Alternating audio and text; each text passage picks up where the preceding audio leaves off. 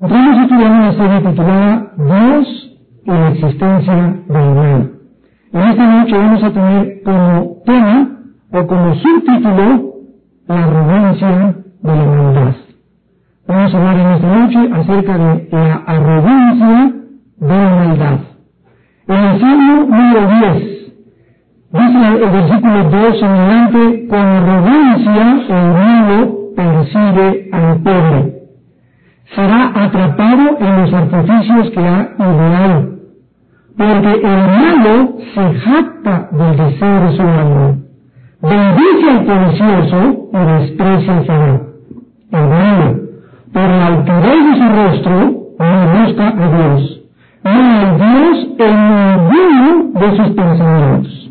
Sus caminos son torcidos en todo tiempo, tus juicios los tiene muy lejos de su vista, a todos sus adversarios desprecia. Dice en su corazón, no seré movido jamás, nunca me alcanzaré mi fortuna. Llena está su boca de maldición, de engaños y fraude, debajo de su lengua hay depresión y maldad. Se siente en acecho cerca de las aldeas, en los congrijos, mata al inocente. Sus ojos están acechando al desvalido, acecha oculto con el desde su cueva, acecha para arrebatar al pobre, arrebata al pobre trayéndolo a su red, se encuentra y se y caen en sus puertas velas muchos desdichados. Dice en su corazón, Dios ha olvidado, ha encubierto su rostro, nunca verá. Este mismo salmo, vamos a ver al terminar la conferencia, y a extraer algunos puntos que pueden definirnos qué significa ser arrogante para con Dios. Acabamos de denominar el siglo XX un siglo caracterizado por una crueldad sin precedentes. Jamás, jamás en la historia del ser humano se había derramado tanta sangre como en el siglo XX. Víctimas de tiranos como Hitler, Stalin, Pol Pot, Mao Zedong, Saddam Hussein y Amin se cuentan por millones. Solamente las víctimas de José Stalin se cuentan en más de 40 millones de personas. La inmensidad de la crueldad de estos hombres, que pueden ellos tener la capacidad de mandar matar a miles, millones de personas, nos aturde emocional, intelectual y espiritualmente. Y nos hace estremecer también emocionalmente de horror. Además tenemos los campos de matanza que hubo en Camboya, el genocidio de Ruanda, en Uganda, en los crímenes en Balcanes entre dos grupos étnicos, y además de todas estas cosas horribles creadas y desarrolladas por los seres humanos, tenemos también fenómenos naturales como huracanes, tifones, inundaciones y terremotos que arrasan a niños, a mujeres y adultos por todo el mundo, y todas estas cosas tan espantosas a muchos seres humanos les hacen preguntarse, ¿dónde está Dios? ¿Dónde está Dios? Porque Dios si existe, no impidió. Porque si Dios existe, no le importa detener nuestras vidas. La mayoría de los que han existido y que existen en este mundo basan precisamente su incredulidad por su falta de comprensión a todos estos sucesos, que aparentemente en sus mentes ellos no pueden explicar no pueden en su lógica filosófica determinar si Dios existe, por qué permite estas cosas, y eso es, repito, precisamente lo que nos lleva a desarrollar la ideología de el ateísmo. Pero vamos a hacernos algún número de preguntas en esta noche, porque vamos a contestar estas preguntas a la luz de la Biblia. Realmente, la existencia de las cosas inexplicables y de las tragedias, ¿Es una razón para justificar que alguien no crea en Dios? ¿Es una razón para poder basar tu incredulidad?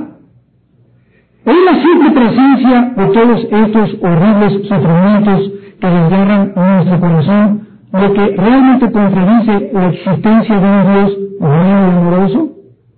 O sea, por el hecho que tú no entiendes lo que está pasando y lo que desde tu punto de vista consideras como crueldad, Es justificable que tú concluyas en tu metáfora o que apuntes en tu resumen o en tu, diario personal después de contemplar el mundo, el resultado que es el mundo y las tragedias del mundo, concluyo no puede haber Dios, porque de acuerdo a tu pensamiento, si Dios existiera, no permitiría tantas cosas malas que suceden en el mundo.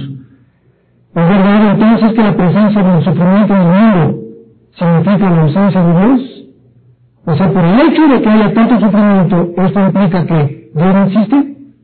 ¿Es insuperable este obstáculo para tener fe? ¿Para alguien decir, yo no puedo tener fe mientras veo el mundo como se encuentra? Para creer en sinceridad. Por modo, que Dios manifiesta en su omnipotencia, tenga que pasar, se preguntará alguien finalmente sobre la realidad del mal y del dolor a mi alrededor. Vamos a ver de qué forma nosotros vamos a responder con las Sagradas Escrituras estas interrogantes, cuestionamientos, incógnitas, aparentemente que no tienen explicación de acuerdo a la lógica elemental del ser humano. ¿De qué forma esta forma de pensar manifiesta arrogancia intelectual? Cualquier persona que acabe de hacer las preguntas que acabo yo de estipular y de establecer, y verdaderamente crea estas preguntas que acabamos de hacernos, se llama arrogancia intelectual. ¿Por qué? Porque ¿cómo pueden siempre ser finito como somos nosotros los seres humanos estar seguros de que la infinita sabiduría de Dios, Él está tolerando ciertas maldades de corto alcance a fin de obtener más bienes de largo alcance que no alcanzamos actualmente a vislumbrar? Me voy a ir más despacio y les voy a explicar lo que anteriormente en las otras conferencias hemos postulado. Hace mil años un hombre colgado en una cruz, desfigurado, hecho pedazos, sanguinolento, un espectáculo horrible. Había horrorizado a cualquier persona porque la muerte por crucifixión es de las muertes más horrorosas y tortuosas que un ser humano puede atravesar. En ese momento, todas las personas hace mil años que se encontraban viendo la cruz del Calvario pensaban lo mismo. ¿Cómo puede este hombre llamarse Hijo de Dios? Y si él es el Hijo de Dios, ¿cómo puede su Padre, que es Dios Todopoderoso, permitir que su Hijo lo hayan despedazado en esa cruz? No, esto es imposible, porque si él fuera Hijo de Dios, entonces podría responder cuando le preguntaron, si eres Hijo de Dios, desclávate debajo de esa cruz y sálvate y sálvanos a nosotros también. Y toda esa comunidad, toda esa sociedad cultural en aquel tiempo no entendía intelectualmente por qué ese hombre era el Hijo de Dios y cómo era posible que Dios dijera que amaba a su Hijo y que el bautismo de Juan dijo sobre mi Hijo tiene mi compensancia, en ese momento lo hubiera abandonado. Pasaron cientos de años después de la crucifixión, tenemos ahora la Biblia y ahora nosotros somos de las pocas generaciones privilegiadas. El entender que lo que para el hombre era una debilidad, lo que para el hombre era una insensatez, lo que para el hombre es locura, para Dios representaba la más grande sabiduría del universo. Porque lo necio de Dios, dice 1 Corintios 1.25, lo necio de Dios es más sabio que los hombres. Y lo insensato de Dios es más grande que la imaginación. Y lo que Dios, lo que el hombre nombra débil, insensato, absurdo, locura, no lo entiendo, para Dios representa sabiduría. O sea que Dios escoge deliberadamente esta forma de actuar para enloquecer la sabiduría de los sabios. Vamos rápidamente primero de Corintios. Para estar en mañana otra vez. El primero Corintios, capítulo 1. Dice la Biblia en el versículo 18, porque la palabra de la cruz es locura a los que se pierden. ¿Ven ustedes? Desde el punto de vista humano, desde el punto de vista finito, desde el punto de vista natural, de mi pensamiento, no importa que tengas tres doctorados o títulos académicos o que seas Carlos Sagan que seas astrofísico y que seas un gran pensante, desde el punto de vista bíblico, divino, espiritual, la mente del hombre finita es incapaz de alcanzar a comprender los pensamientos de Dios.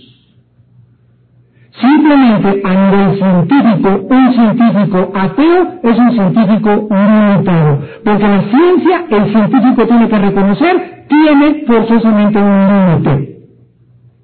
Y si esa persona no considera que puede haber dentro de lo natural lo sobrenatural, se quedará siempre en el terreno de lo natural. Y los experimentos que pasan o trasciendan lo natural serán inexplicables. Por ejemplo, el fenómeno ovni. Actualmente los astrofísicos y astrónomos y los que estudian al fenómeno ovni, si no creen que hay un mundo sobrenatural que está más allá del mundo físico visible, pues dicen, ¿verdad? Es que son extraterrestres y vienen de Marte, no sé qué tantas cosas. Y ahora los nuevos físicos y los nuevos astrónomos han demostrado que es imposible científicamente que haya vida en más de 500 millones de galaxias cercanas a la Tierra, por la velocidad, por el factor de la luz, por el factor del tiempo, por miles de cosas. Entonces, ¿cómo explicamos esa aparición en el cielo de esos eh, fenómenos eh, este, eh, naturales que se llaman objetos de valor no identificados? Ah, la Biblia es un libro que nos abre lo natural, nos permite entrar a lo sobrenatural y nos revela que no estamos solos. No, no, no es cierto. Dios dice en la Biblia que estamos rodeados de seres extraterrestres. No son marcianos, venusinos ni de otra galaxia. Son ángeles de Satanás. Que tienen bajo sus órdenes a otros seres extraterrestres que se llaman demonios. Y que tienen el único propósito de engañar y desviar a los seres humanos de la verdad encontrada en la persona de Jesucristo.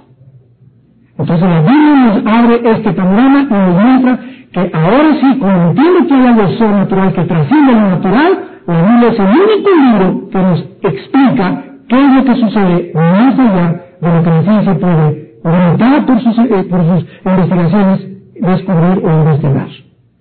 La Biblia es el libro que nos lleva a eso precisamente. Entonces la Biblia nos va a enseñar a transformar nuestra mente para que nosotros comencemos ya no a pensar ni a deducir como deduce y piensa el ser humano, sino como piensa Dios.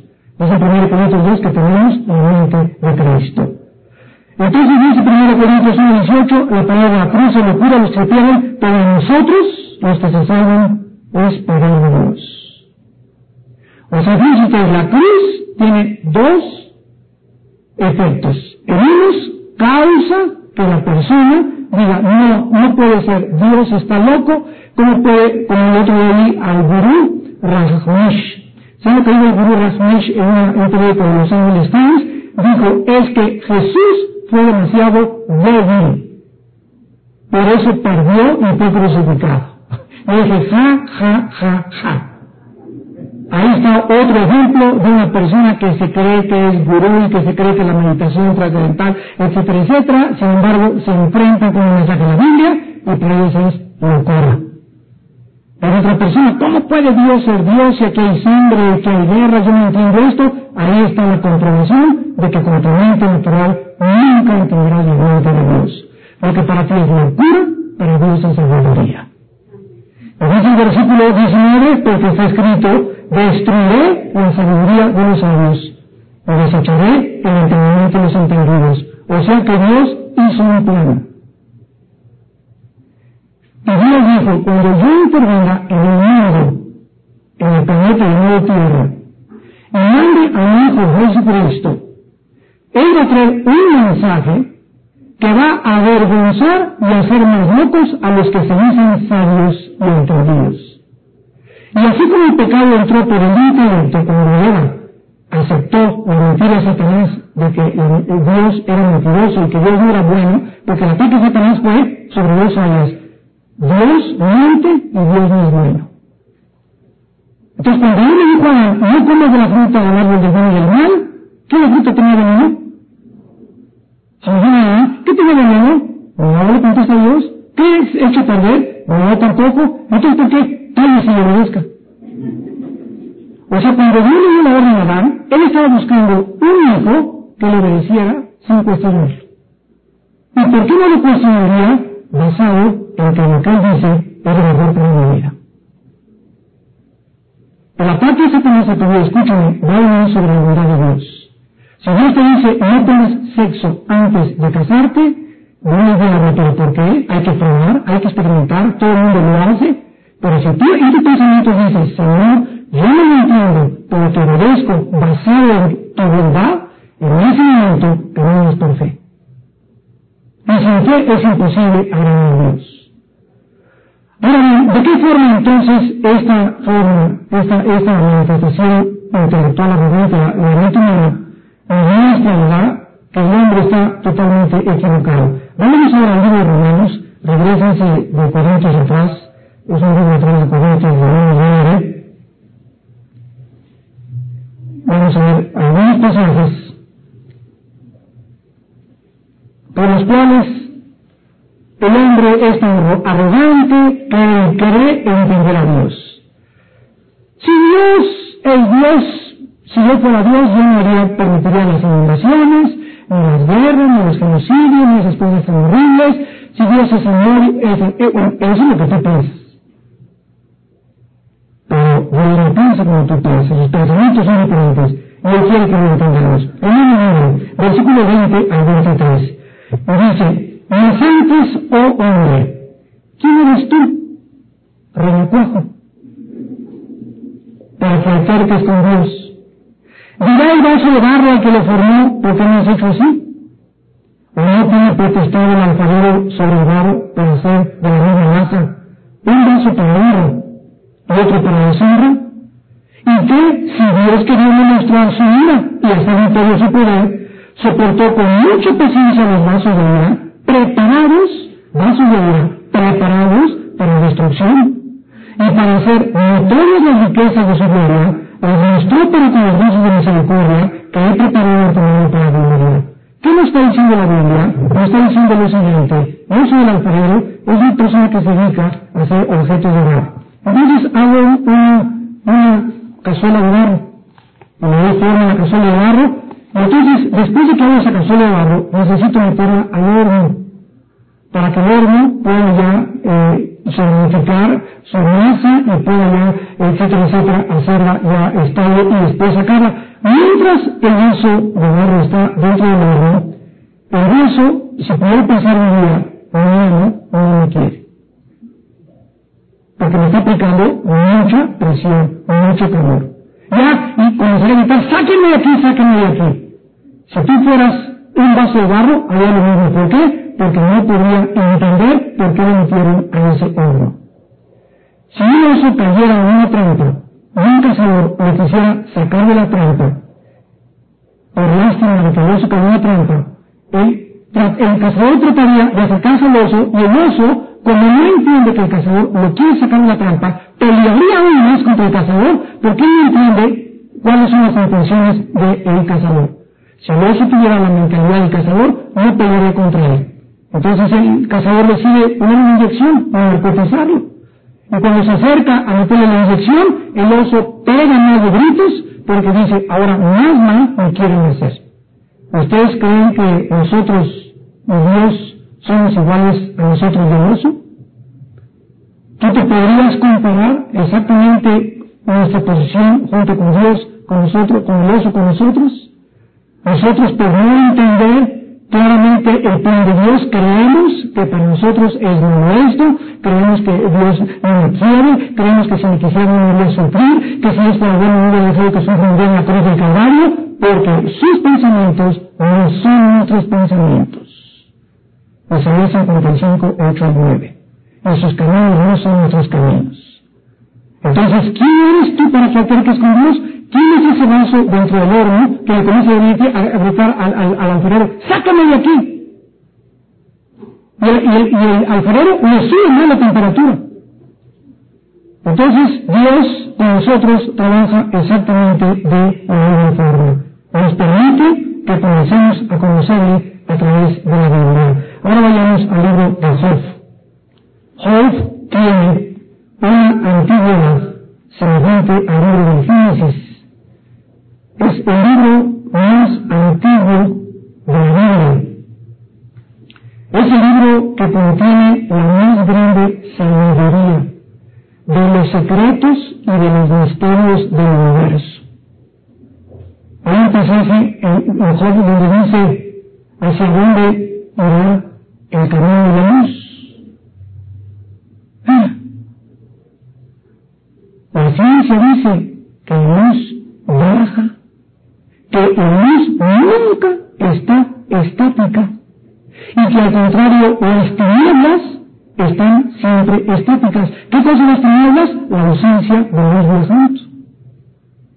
¿Quién dijo a Job hace miles de años que la luz tenía un camino que la luz viajaba?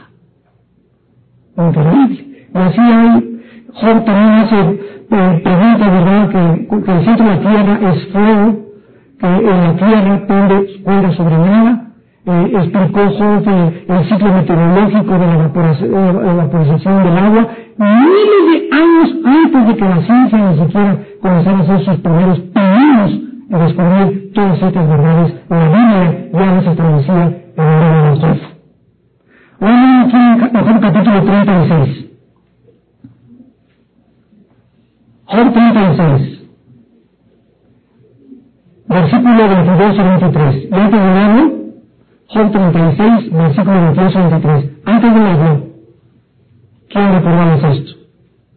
¿Por qué los más grandes secretos, los más grandes secretos del universo, y de la ciencia, y de la sabiduría, y de los misterios, se encuentran en el libro Job? Porque Dios se reveló al hombre que no se ha sufrido.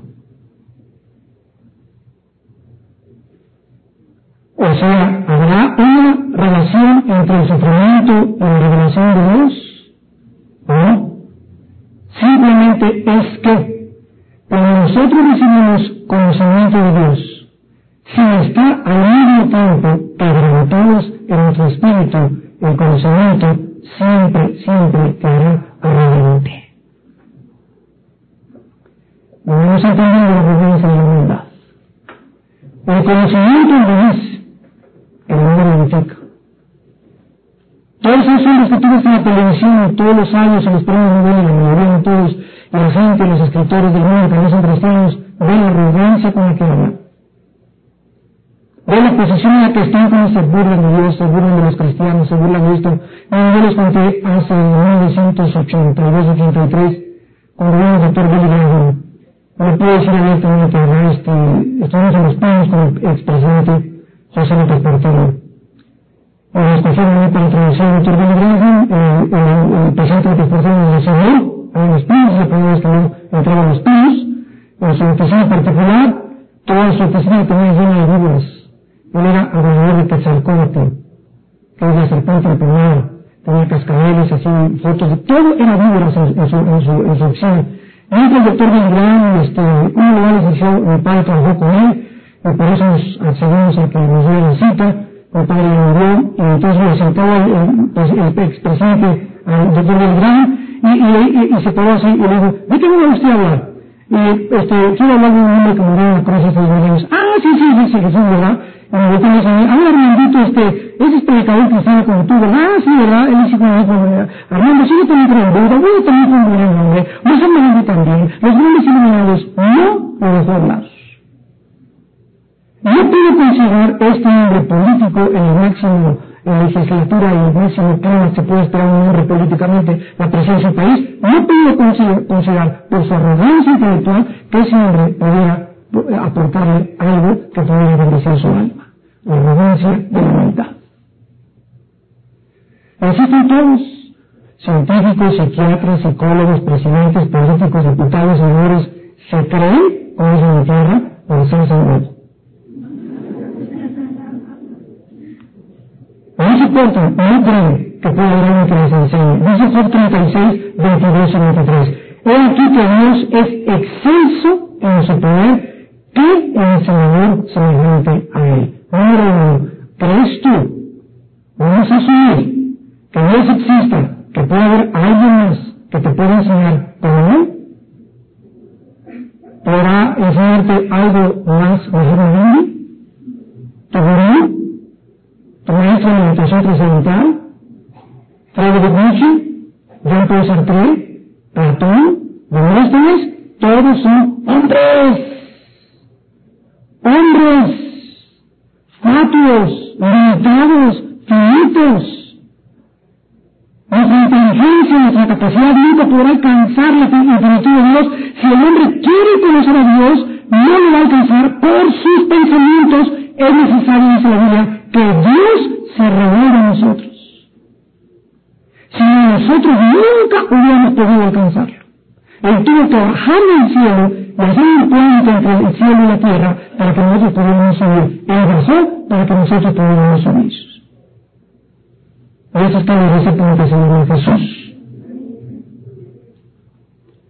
¿Quién, versículo 23, le ha prescrito su camino y quién le has hecho mal? A ver, asume que eres un niño que entras a segundo de primaria, ¿de qué vas? A que me enseñen. Imagínate que llegues a segundo primaria y luego ser maestro. ¿Y por qué dos y dos son cuatro? ya me explíquenme. Eh, ¿Por qué un niño de, de, dos, de, de tres años? ¿Cómo no son los niños? A ver, me explican cómo son los niños. ¿Sabes una cosa, mira, amiguito?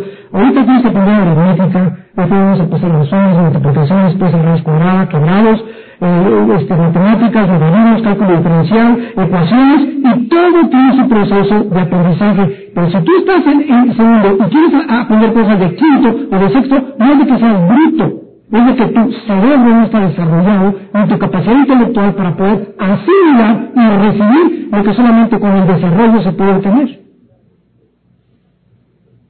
Entonces, entras a primera arquitectura o a una clase de japonés, a ver, este, ¿dónde dice, cómo se dice japonés? Espérame un tantito. Pero no te usar la A, o otras, todos son jeroglíficos. Nada en japonés sabes. Pero después la A, es la E, es la C, es la D, y conforme va pasando el tiempo, todo comienza a aclararse y ya no es un, un ambiente confuso el que tienes delante de tus ojos, un retrato eh, desfigurado, sino ahora cobra sentido y entiendes que el japonés tiene otra manera de expresarse y comienzas a entenderlo, pero no es posible que desde el primer día digas, a ver, ¿cómo se dice esto? ¿Y esto qué quiere decir? Yo no lo entiendo, pues que no lo entiendes, estás comenzando a aprender japonés. Cabeza de lagarto. Y lo mismo con Dios, por el amor de Dios. Cuánta arrogancia. Si haces esto, espérame tantito, a ver, tú quién eres chicha, me acuerdo de puerca. ¿Crees realmente, crees realmente que tu sabiduría y tus asociaciones y tus presuposiciones son más grandes que los pensamientos de Dios, ¿realmente lo crees? Arrogancia. Arrogancia. Llega Jesús y del cielo y dice, si ustedes no se hacen como los niños, van a traer un regalo de mi Padre. ¿Y por qué nos pide Jesús decir como niños? Porque hay un niño de cuatro o cinco años, lo programas y si eres budista, no haces budista. Si eres católico, no eres católico. Si es lo que tú le al niño, el disco duro lo tiene limpio. El programa, el software que necesitas, ese es el que va a hacer porque su mente está. ¿Cuál es nuestro problema con nosotros? Que tenemos 10 programas. Para ese programa de Stalin, el programa de Marx, el programa de Freud, el software de Sartre, el software de, de, de Hitler, de los nazis, del liberalismo, etcétera, etcétera. Y cuando Dios quiere meter ese programa, necesitamos limpiar el disco duro totalmente. Necesitas ir hospital de la computadora para que te saquen toda la información y te programen de nuevo. Para que te configuren el cerebro que tienes. ¿Lo ves, hermano? Vamos ahora a Job capítulo 37. Perdón. Versículo 5. Job 37, 5. Truena Dios maravillosamente con su voz, Él hace grandes cosas que nosotros no entendemos. Cuando un papá le pega a un niño de tres años, el del niño asocia el, el, castigo que su papá no quiere, porque si mi papá no quisiera, lo que le pedí, y si mi papá no quisiera, no me pediría. Porque dice la Biblia, el que no tiene castigo, a su hijo aborrece. Cuando fueron a sacar a José de Irak, los periodistas y los medios de comunicación comenzaron a preparar esta mentira, que se están vengando de los terroristas. Y cuando la palabra venganza en los periódicos, dije que lejos estamos aún de la Academia de la Literatura Española de Cervantes. Ni siquiera sabemos la diferencia entre venganza y retribución. Cuando la policía va a Tepito a buscar a los criminales o a buscar a un secuestrador, no se están vengando de los secuestradores. Están buscando traer a la justicia a los que son amenazas a la sociedad. Y eso no es venganza. Y cuando comenzamos a definir los términos de entender cómo se ha alterado la forma de pensar, ahora le llaman adulterio una cama al aire. Al robo, el comunismo le llamó expropiación. eliminar por causa del Estado. Y cuando comenzamos a hacer los huevos con jamón y tocino, y les echamos crema a nosotros, y comenzamos a hacer nuestro propio millet y nuestra propia definición y nuestra propia filosofía, comenzamos a darnos cuenta cómo la arrogancia de la maldad trata de ocultar y racionalizar nuestras acciones para poder justificarnos. De acuerdo a la investigación del FBI, en todos los estudios que los criminólogos han hecho en Estados Unidos, no existe un criminal que no se crea malo. No soy tan malo, maté a 30 y matado a 40. Malo, malo Hitler, él mató 6 millones, yo me eché como 50 nada más. Cuando entrevistaron a mi pareja, dijo, yo no tengo absolutamente ninguna mala conciencia de lo que hice. Para mí era algo que aceleraba todo mi sistema nervioso el secuestrar. Era una necesidad como la droga. Así confesó este hombre. Nos damos cuenta a dónde puede dar la arrogancia y la maldad de caracterizar el alma y suprimir la voz de Dios el corazón humano. Job 37, versículo 20. Será preciso contarle cuando yo hablare, por más que el hombre razone, quedará como abusado. Por más que el hombre razone, quedará como abusado. Job 40, versículo 2. ¿Es sabiduría para entender con el omnipotente? El que disputa con Dios responda a esto. ¿Es sabiduría? ¿Por qué haces esto? ¿Por qué haces aquello? ¿Será esta una actitud sabia de un ser humano? Si yo fuera tú, no hubiera permitido estas cosas. Esta persona está mostrando una arrogancia. O sea, ¿qué es realmente la arrogancia?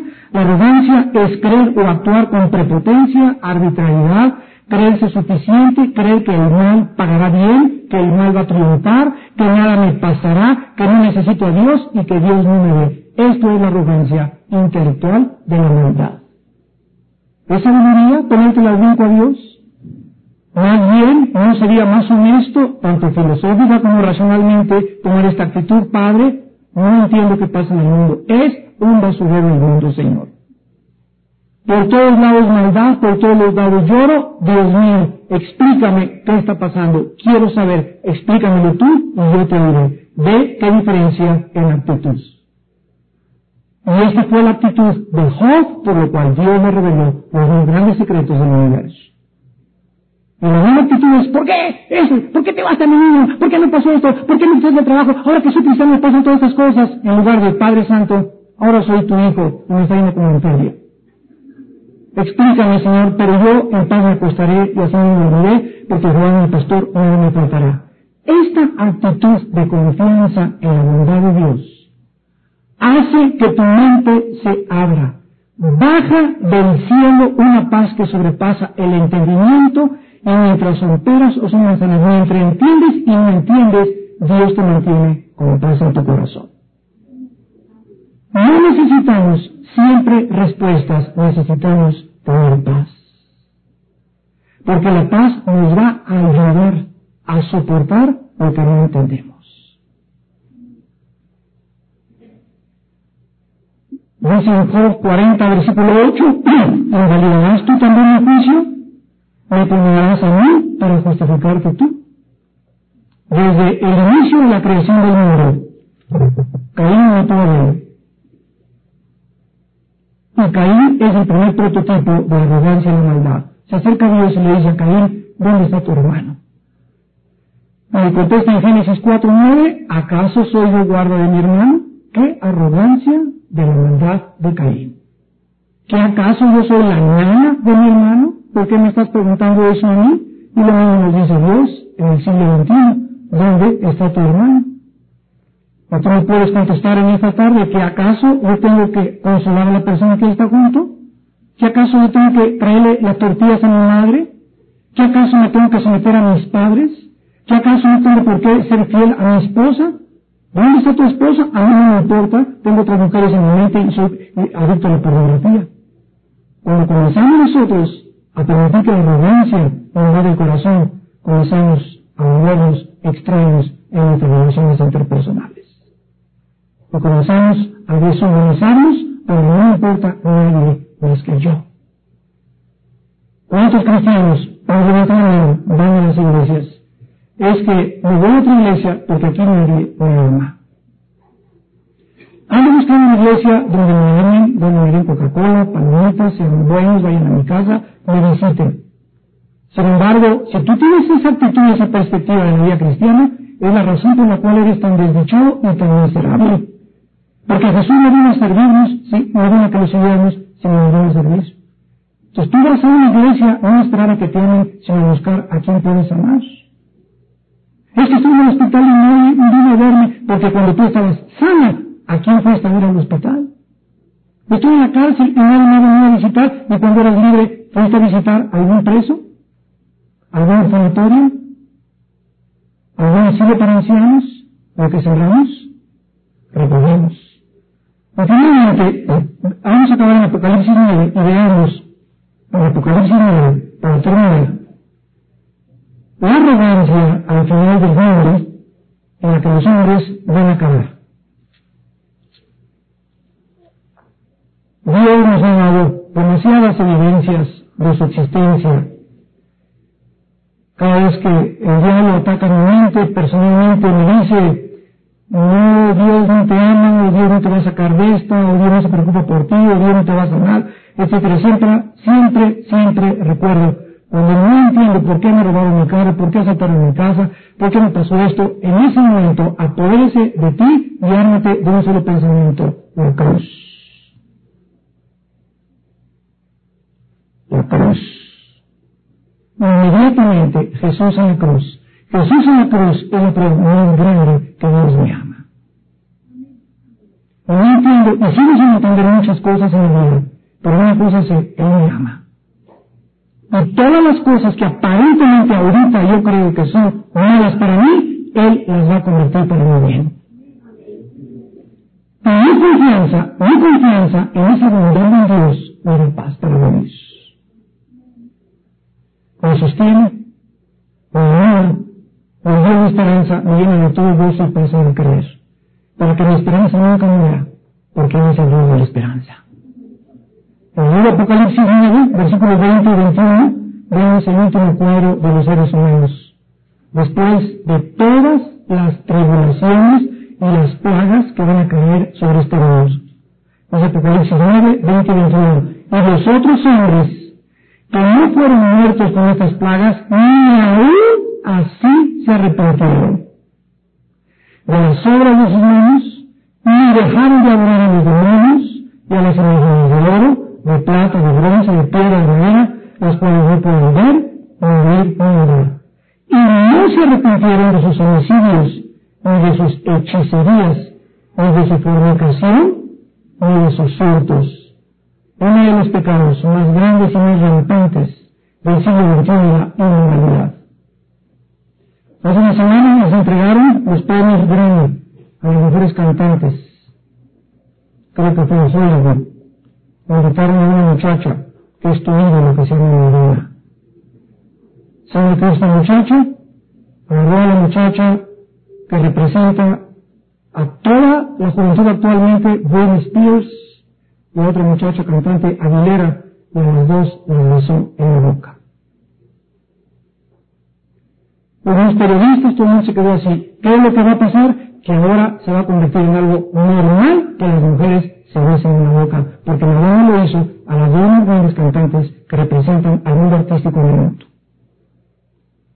Aquí es lo que digo el diablo, tomar mujeres como ella, como Michael Jackson, políticos, filósofos, a través de los cuales expresar una nueva ideología, un nuevo estilo de vida, que son las gentes que más el mundo adora e idolatra, y hacer las cosas que parezcan normales cuando Dios le llama a la homosexualidad y al lesbianismo pecado. Todos los que practican estas cosas, desde heredarán el reino de Dios. Pero es la degradación a la que de verdad. Leí comentarios el otro día en los periódicos, todos eran favorables. Qué buen qué trancazo se aventó Madonna. Qué bárbara, hace cosas inventivas que, que nadie se la sacó de, la, de un que sacó de la manga y qué muchacha más creativa. Le llamaron creatividad a el inicio de una relación lesbiana. Ahora es creatividad. Así el mundo seguirá tal como dice la Biblia y no se arrepentirán. A pesar de todo lo que está sucediendo a nuestro alrededor. Esto se llama la arrogancia de la voluntad. Oremos.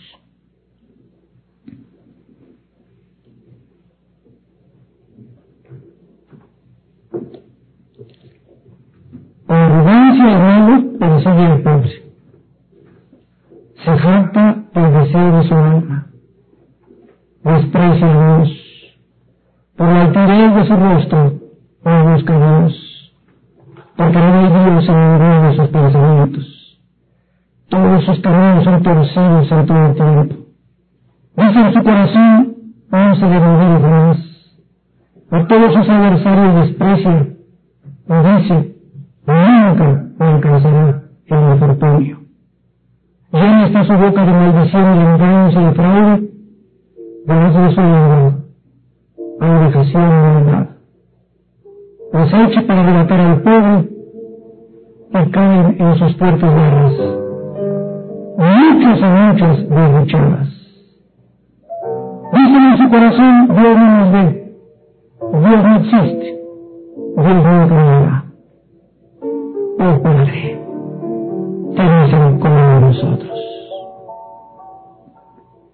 Jesús, te doy gracias por tu vida y por tu muerte en la cruz. Y por haber venido a destruir el intelecto y la sabiduría humana con el mensaje de la cruz. Para avergonzarnos y para que reconociésemos que vamos sin nuestros pensamientos porque engañoso y perverso es nuestro corazón. Gracias, Señor, por venir ver tu vida en una cruz en nuestro lugar, por haber abierto tus brazos, por haber dado tu sangre, por no haberte rescatado. A los ojos del mundo era una locura que te en la cruz, teniendo el poder de vencerlo. A los soldados romanos con tu voz lo derrumbaste en el huerto de Señor. A Lázaro con tu voz lo sacaste la tumba. A Pedro lo hiciste caminar sobre las aguas. A Lázaro lo hiciste levantarse entre los muertos. Pero cuando llegó tu tiempo, no hiciste nada por ti. Enmudeció y abrió su boca en medio de sus verdugos. Como oveja fue llevada al matadero, porque no en su lugar. Herido fue por nuestras transgresiones, herido por nuestros pecados. El castigo de nuestra paz fue sobre él, y por su llaga, por todo lo que él hizo en esa cruz sin defenderse, nosotros hemos sido sanados. Oh profundidad de los misterios del conocimiento y la sabiduría de Dios. Oh insondables son tus juicios, oh Dios inescrutables estos pensamientos. Dame la paciencia, Señor, y la humildad para tener el tiempo para reflexionar en ti, de conocer tus caminos, de moldear nuestros pensamientos en tus pensamientos, para ser instrumentos de tu justicia en el mundo, revelarte de la verdad. En esta noche hay muchas personas tú tal vez que nos estás viendo tomando la televisión, que no comprendes muchas cosas que te han sucedido en la vida. La Biblia dice que no lo vas a comprender nunca, mientras tú no a la cruz del Calvario. Porque es en el Hijo de Dios donde se encuentran todos los tesoros de la sabiduría y del conocimiento. En esta noche Dios te invita a que vengas a la cruz y te arrepientas de tus pecados Dios te invita en esta noche a que le invites a tu vida, como tu Salvador y como tu Señor, a que hagas paz con Él, y a través de esta paz podrás con el tiempo conocerlo y entender que Dios es bueno, que Dios es fiel, que Dios es santo, que es misericordioso y que pronto viene por nosotros. Las personas en este momento que quieren invitar a Cristo por primera vez a su vida en su corazón, dile estas palabras. Dile, Señor, me Dios mío. Cosas que no entendí. He sido arrogante, creyendo que puedo comprender lo que va más allá de mi capacidad pensante. Perdóname. Perdóname porque he pecado contra ti reconozco que mi vida se ha equivocado. Reconozco que vivo en un camino equivocado de pecado. Y yo no quiero eso, no de esta manera. Creo que tú en la cruz diste tu vida en mi lugar, derramaste tu sangre. Creo que a los tres días te levantaste entre los muertos y creo que vienes pronto por mí. Señor Jesús, te pido a ti, Hijo del Dios Altísimo, que en este instante entres en mi vida como mi Señor y mi Señor. Que me salves, que cambies mi manera de pensar y que me hagas pensar como tú piensas y vivir como tú viviste. Gracias por tu muerte en la cruz y gracias porque salgo en esta noche con tu paz. Con tu paz de saberme perdonado, perdonado y que ahora tengo la vida eterna. A ti te bendigo, Jesús. Gracias a Dios, mi Señor y mi Salvador, porque gracias a ti, en esta noche, te doy tu regreso. Bendito Jesús. Amén.